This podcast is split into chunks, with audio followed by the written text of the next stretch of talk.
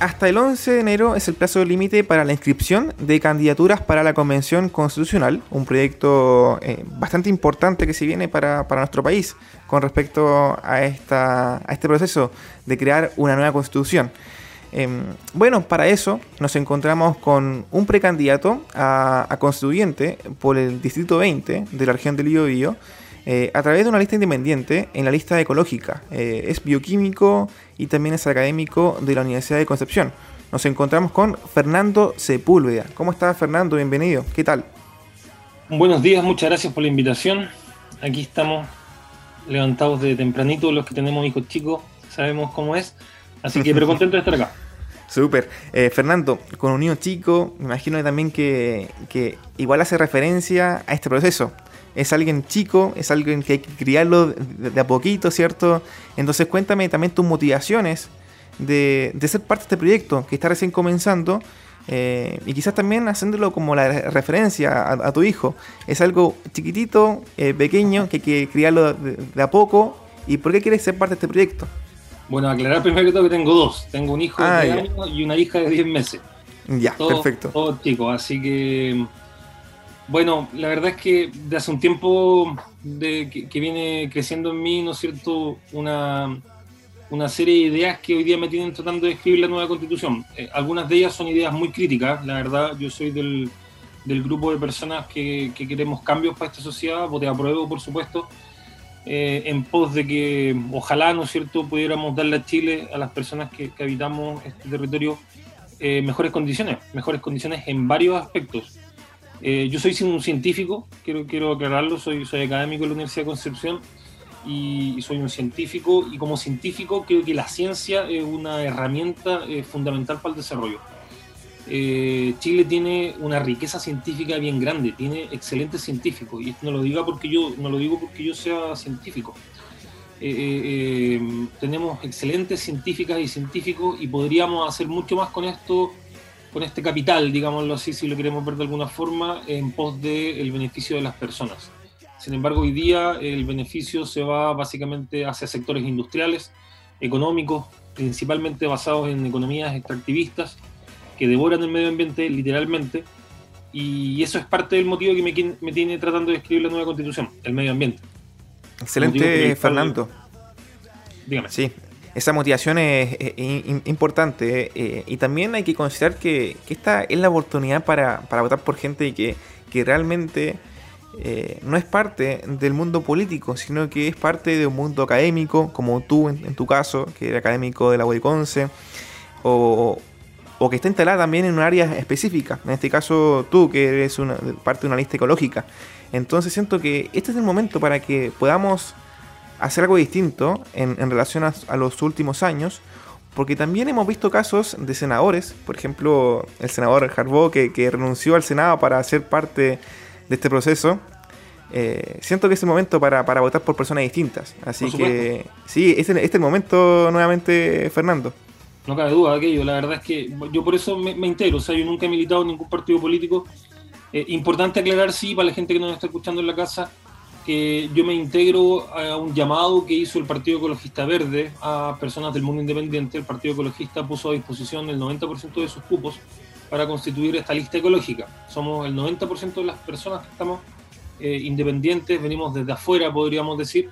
Sin embargo, es importante aclararle a las personas que es una lista que fue promovida por un partido político.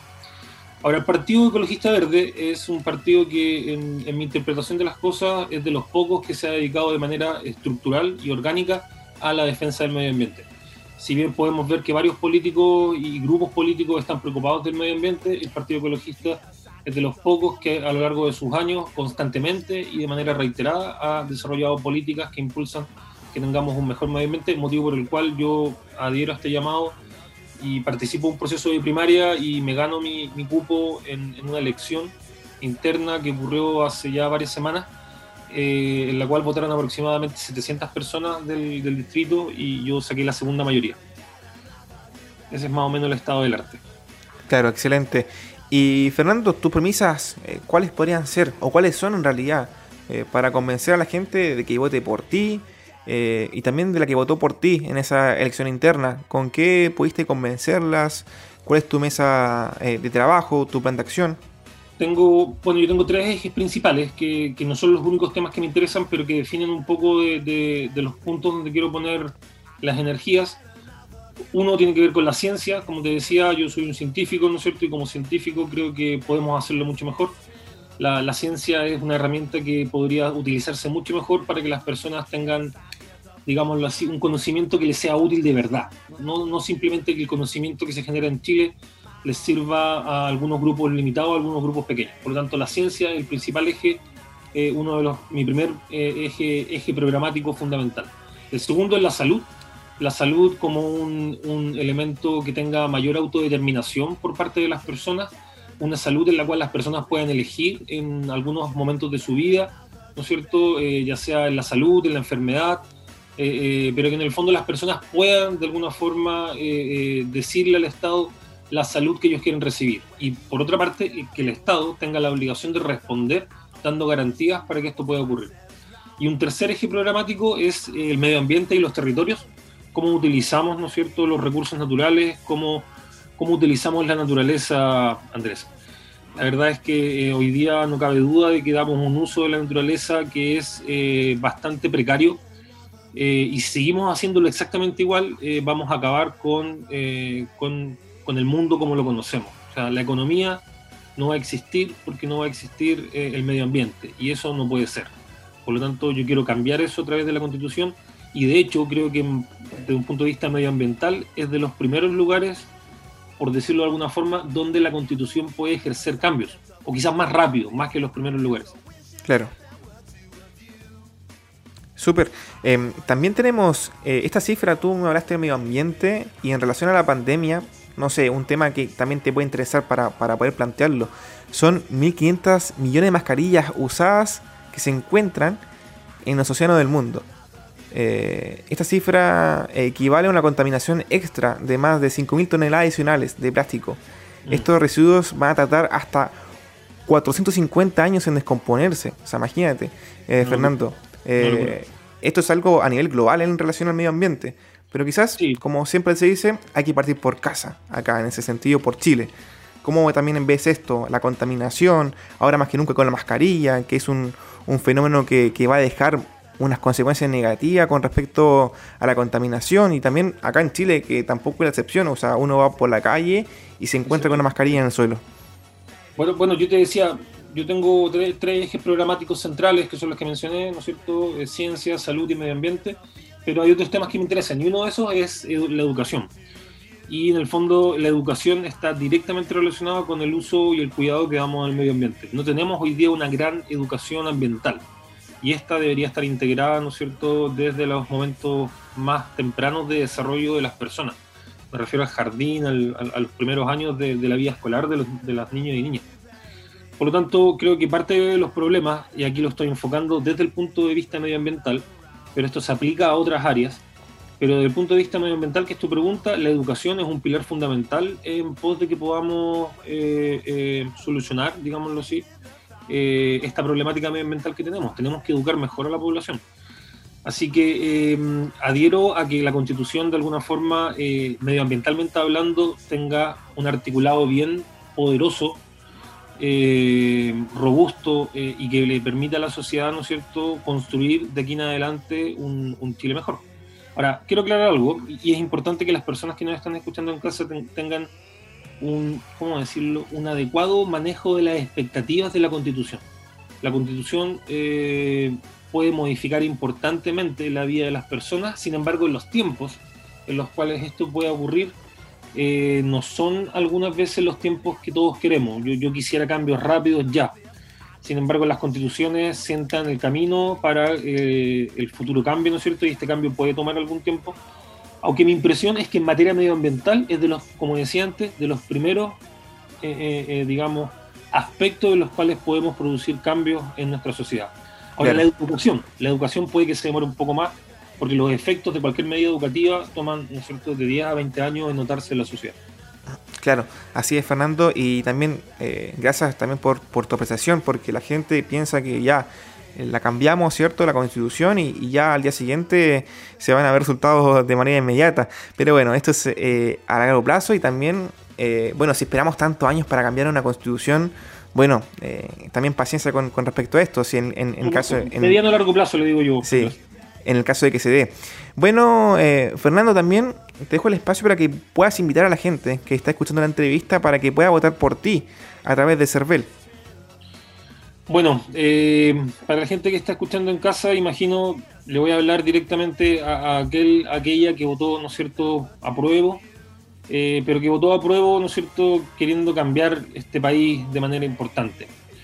Eh, y le quiero decir que, está escuchando una persona que va a recoger sus impresiones, que va a luchar fuertemente, con mucha energía, en pos de cambiar esto, en pos de ejercer cambios sociales y cambios que representen eh, a un segmento de la sociedad que largamente ha estado dejado de lado, como son las bases sociales de nuestro país. Yo no quiero escribir una constitución que sea en el fondo para mejorar la calidad de vida de la élite. La élite ya tiene una calidad de vida suficientemente mejorada. Sin embargo, es importante aclarar que la constitución que escribamos tiene que incluir a la élite. No cabe duda de aquello, ¿no es cierto? Por lo tanto, eh, para no desfigurar la, idea de constitución que, yo pretendo que escribamos, esta constitución creo que tiene que ser para las bases sociales de nuestro país, tiene que regular de mejor forma la élite y tiene que permitirle que esta, por supuesto, se desarrolle.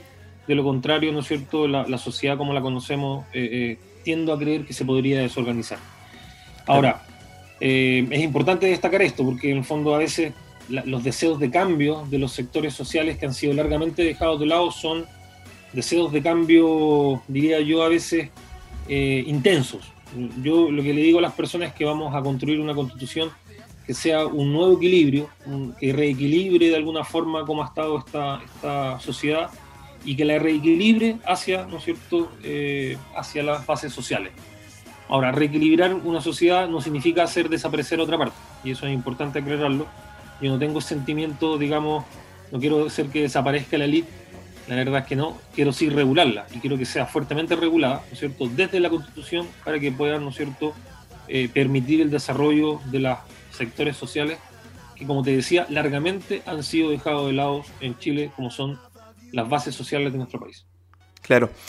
Eh, Fernando, gracias eh, por estar acá en AE Radio y bueno, también hacemos un llamado para que la gente que, que pueda patrocinar una candidatura tiene que hacerlo a través de patrocinantes.cervel.cl y eh, ingresar el root y también la clave única. Ahí una vez ingresado va a ver los datos eh, personales y también el distrito electoral que corresponde a su inscripción electoral y ahí van a aparecer una lista de candidatos y candidatas que puede patrocinar. Así que ahí está esta fecha hasta el día 11 de enero. Queda todavía una semanita para votar, para ser eh, parte de esto, para poder patrocinar a un candidato para este proceso que es bastante importante para nuestro país. Así que Fernando, nuevamente gracias y estamos en contacto.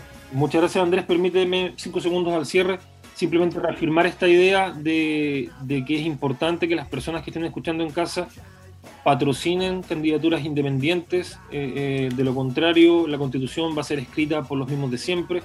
Quisiera destacar en Concepción que, existen, eh, que existe la Asamblea Popular, la cual está compuesta por personas del mundo independiente, eh, de organizaciones de barriales, muchas de ellas, y tienen todo mi respeto, por lo tanto los invito a patrocinar este tipo de iniciativas y destaco en ella la de eh, Bastian Lavez, profesor de historia de Hualpén, quien ha estado luchando por su territorio y que me parecía bueno destacarlo en esta oportunidad.